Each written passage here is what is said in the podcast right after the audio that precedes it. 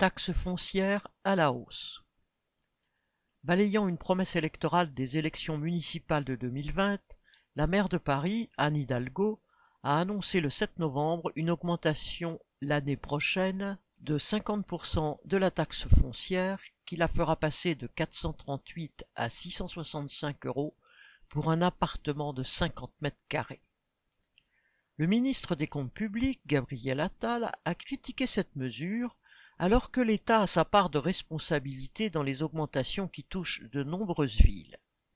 La taxe foncière augmente entre 16 et 24% cette année à Tours, Marseille, Bagnolet, Martigues, Mantes-la-Jolie et Poissy.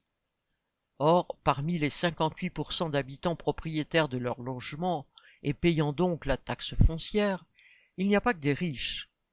Pour devenir propriétaire, nombre de travailleurs ont dû se serrer la ceinture pour rembourser leur crédit immobilier, en espérant avoir ainsi moins de dépenses pendant leur retraite. Ils doivent ainsi payer un impôt d'autant plus injuste qu'il n'est pas proportionnel aux revenus.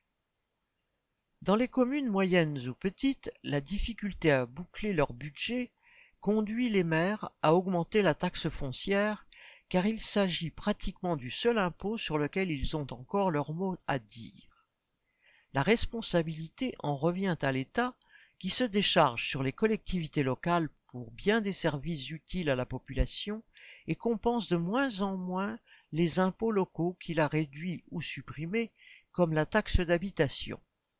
Aujourd'hui, l'augmentation du coût de l'énergie pèse sur les budgets et ne fait qu'aggraver les choses. Pourtant, de l'argent, il y en a dans les coffres forts des grandes entreprises, mais les profits ne ruissellent pas vers les communes. Répondant à la demande du MEDEF, l'État supprimera complètement d'ici à 2024 la cotisation sur la valeur ajoutée des entreprises, CVAE, déjà en forte baisse par rapport à la taxe professionnelle qu'elle a remplacée. C'est un cadeau estimé annuellement entre 8 et 9,3 milliards d'euros qui, pour les quatre cinquièmes, bénéficiera aux patrons et aux actionnaires des grandes entreprises.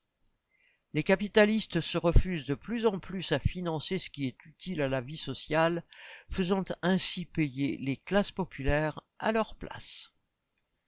Jean Sandet